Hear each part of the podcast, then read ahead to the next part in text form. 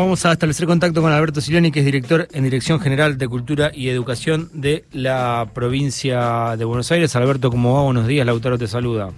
¿Qué tal, Lautaro? Buen día, te escucho un poco bajo. A ver ahora.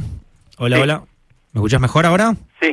Bien, bueno, Alberto, ayer estábamos repasando algunas noticias eh, en el grupo de producción y se nos ocurrió eh, charlarlo un poquito con vos. Una de ellas es eh, una publicación que hay en Tiempo Argentino que dice, ante el rechazo de familias y docentes, Soledad Acuña retiró la cámara que instaló en un aula de la escuela porteña. Es la segunda marcha atrás consecutiva de la ministra por este tema.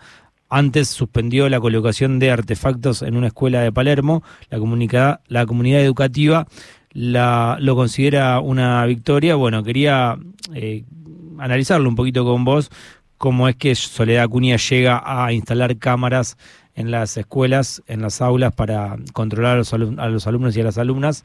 Eh, bueno, y, y, cuáles serían en ese caso, no salió, no le salió, pero digo, cuáles hubiesen sido eh, las consecuencias. No, la explicación original, Lautaro, es que están creándose, eh, creando en casi 150 escuelas un, un espacio seguro para la tecnología, para, para todos los aparatos tecnológicos que hay en las escuelas. A ver, hasta ahí, si hay un, una, una intención de resguardar eh, algunos bienes materiales de la escuela, eso no me parece mal. Las escuelas, Lautaro y toda la mesa son las tenemos muy vandalizadas en la provincia de Buenos Aires, tenemos frecuentes episodios todas las semanas, eh, es muy doloroso, se produce una cuestión de saqueo de las computadoras que, cuesta tanto. Ese es un aspecto. Lo que dicen los papás y, y, y, no tengo por qué dudar es que la cámara no, no, no miraba hacia la tecnología, sino que enfocaba este, hacia otro lado, hacia el pizarrón, hacia los docentes. Hay, si, es para resguardar las computadoras que hay en las escuelas y los bienes materiales, no, no estaría mal. Si es para vigilar, y no, no es el camino.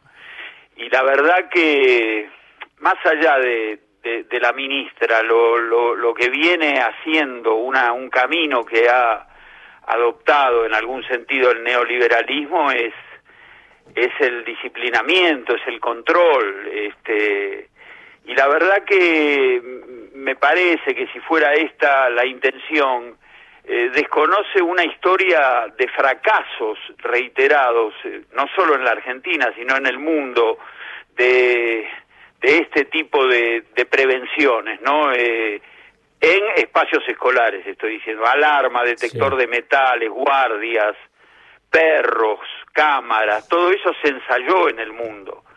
Y todos los días, o con frecuencia, para decirlo mejor, nos enteramos que eh, en algún lugar del mundo alguien entró en una escuela y, barrió con cinco, con siete, con diez. Eh, entonces eh, es imposible, es imposible por ahí. La escuela tiene un umbral ético distinto que la sociedad. Entonces lo que lo que se devela ahí también es un fracaso de la palabra. En la escuela no puede haber como primera medida el control, tiene que haber la palabra, tiene que haber el convencimiento de que hay cosas que no se hacen.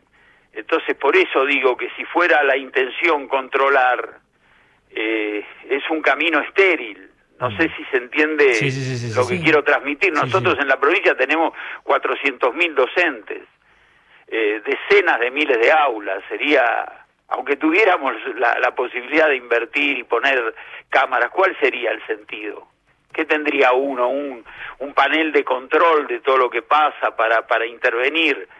Si eso se hace en la escuela, lo hace el maestro, lo hace la directora, me parece que al control eh, hay que oponerle en la escuela la confianza y eso funciona. Alberto, eh, una más en relación también a la decisión del gobierno porteño del día de ayer, anunciado por el jefe eh, de gobierno, Horacio Rodríguez Larreta, ahora ya precandidato a presidente por el PRO dentro de Juntos por el Cambio, que eh, anunció la quita de planes sociales a 1.445 familias por no mandar a sus hijos a la escuela. Eh, vuelta la punición, pero también ahí no no puedo no darle una vuelta a Lautaro y decir que hay un compromiso. Digo, yo no no establecería una medida general, iría por los casos particulares, pero la verdad que cuando tomamos esa medida, eh, la AUH en su origen tenía dos condicionalidades, una sanitaria y otra educativa. También tenía allí la, la necesidad de que los pibes vayan a la, escuela. Sí, sí, sí. Eh, de hecho, eh, en algún momento la, la, asignación a los pibes era de un 70-80%, que, que se convertía en el 100% cuando vos probabas que había ido a la escuela y que no había faltado, no es que no había faltado, que había sostenido su, su asistencia, no importa si faltás eh, un día, dos días, pero tenés que sostener la asistencia. Este, Así que como medida, son medidas que me parece que, que en este momento de, de, clima electoral se corren por, por derecha y, y le hablan a un electorado que, que, que, se fascina con el orden, ¿no? Exacto. Este, ahora, también ahí encierra otra complejidad. La verdad que necesitamos que los pibes vayan a la escuela. Y, y les pedimos a los padres, en la medida que puedan, porque hay veces que hay realidades eh, personales, familiares más difícil, pero les pedimos que hagan un esfuerzo para llevarlos. Después de la pandemia también hemos recogido una, una situación de que, de que los pibes ahora se está estabilizando, pero les costaba volver a la escuela. Bueno, no hay modo de mejorar eh, los aprendizajes si no es con los pibes adentro, ¿no? Así que de vuelta, ahí hay un, un, doble juego. Este, la medida general me parece que es una señal para, para ciertos sectores para, para mostrar, miren qué ordenadores que somos, ¿no? Este, hay algún candidato en la provincia de Buenos Aires que dice basta de otros, que vuelva el orden. Uh -huh. Me parece que se van tirando consignas eh, todas corridas a la derecha para, para para agradar a una parte de la sociedad. Ahora, este, por otro lado, también digo que vayan todos los pibes a la escuela, es muy importante. Claro, pero ¿qué pasa con esas familias, Alberto? Buen día, soy Pero Castañares. Ya no, ya estaban en un, pro, ya digamos, que no vaya el chico a la escuela es un síntoma, ¿no? De que algo está sucediendo, como decía eh, recién usted, la particularidad, el contexto, ¿no? El momento que estamos viviendo todos. Eh, y ahora encima los dejamos afuera de la escuela y afuera de, eh, de, de, esto, de, esto, que estaban recibiendo, que tal vez era lo único. Por eso o sea, ¿qué hicimos? ¿Los la medida general. Claro. Este, la medida general es un, un discurso que agrada a un sector. Eh, yo lo que haría, o lo que me parece que es el camino, es ver eh, X cantidad de, de chicos que no están yendo, hay que ir a buscarlos. Eh, nosotros en la provincia estamos generando eh, centros socioeducativos en barrios este, pobres, en los barrios este, más carecientes que, que están en, en, en, el registro de barrios populares y estamos buscando a los que a los que después de la pandemia no, no volvieron, que, que son algunos, sobre todo los más grandes. Sí. Me parece que ese es el camino del Estado. Uh -huh. eh, las medidas eh, generales son discursos que, que agradan a un sector y, y, y, por estas horas estamos viendo este, a cada rato uno que se corre más a la derecha que el otro. Eh, bueno, de hecho, Acuña en su momento había dicho que eran irrecuperables esos chicos. ¿Que qué? Que eran irrecuperables, que ya se habían perdido. Están perdidos en los pasillos de, de la villa, es, es muy doloroso. No hay pibes perdidos, hay pibes abandonados -huh. por el Estado. -huh. Y esa es una tarea que, que tenemos que, que, hacer todos. En la provincia también se nos fueron, ¿eh? yo no no estoy diciendo que no se nos fue ninguno, se nos mm. fueron y hay que ir a buscarlos. Claro. Este es muy es muy desalentador decir desde el Estado está perdido, ¿no? Y ahí hay una este, a ver, una característica muy propia del neoliberalismo, de la meritocracia, de bueno, te, te, te, te, dimos la posibilidad de jugar y no jugaste, chau, perdiste, el juego se terminó. Y, y, la sociedad está plagada de perdedores, somos todos más perdedores que ganadores. ¿Por qué no le vas a dar otra oportunidad, ¿no? Le das una oportunidad a los 20, estaba distraído, estaba pobre, eh, se embarazó, fue papá. Ah, bueno, no no puede uno jugar a un cara o seca la vida, ¿no? Este, el Estado tiene que abrir puertas constantemente para para dar posibilidades a, aquellos que no lo tuvieron. Eso es lo que no terminan de entender.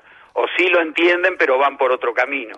Alberto, una más. Eh, bueno, ayer se conocieron los datos de pobreza que se ubicó en 39,2% en el segundo semestre de 2022, 1,9 puntos más respecto del mismo periodo y hay unos datos que dice que el 37,8% del total de los ciudadanos pobres está comprendido en el grupo etario que va de 30 eh, a 64, el de 31% eh, son niños de hasta 14 años y el 26% de jóvenes de 15 a 29 y el 4,5% restante es integrado por mayores de 65. Eh, a la gente que está dentro de este, mm, este rango que necesita eh, la educación, que está estudiando, ya sea primario, secundario, terciario, universitario, ¿cómo, cómo afectan estos datos? ¿Cómo impactan y, y, qué se puede llegar a hacer? más, eh, Lautaro y, Verónica, es el, a, juicio de muchos, y yo coincido, es el más grande obstáculo educativo. En la provincia de Buenos Aires la pobreza, eh, los datos de pobreza. Los niños, en la provincia de Buenos Aires, los niños y las niñas, este, hasta 18, digamos, son el 29% de la población y son el 40 y pico por ciento de los pobres. Mm. Entonces, eh, o más del 40 y pico con estos datos. El 29% de la población y cuando llegas a pobreza son casi la mitad de los pobres. Bueno, eh, es obvio, esa pobreza se traslada al aula, eh, pobreza material, falta de espacios en casa para estudiar, falta de incentivos, este, falta de, de, útiles. ¿Cómo se hace? Se hace con mucho Estado, se hace con eh, nuestra nuestro programa de mesa familiar que depende del desarrollo de la comunidad en la provincia, libros, eh, netbooks, ir a buscarlos este, es una tarea que, la debe asumir el Estado y, es el más grande obstáculo educativo, a mi juicio, porque las diferencias de los pibes son sociales, no están en la cabeza. Cualquier pibe, eh, aún en estado de pobreza, puede, se le puede exigir lo, lo máximo en materia académica, pero, pero no puede, parte de muy atrás. Entonces, hay que abatir la pobreza también. Una buena política económica también sería una buena política educativa. Muchísimas gracias, Alberto. Bueno, a ustedes, gracias por la comunicación. Hasta luego. Radio Pública 3.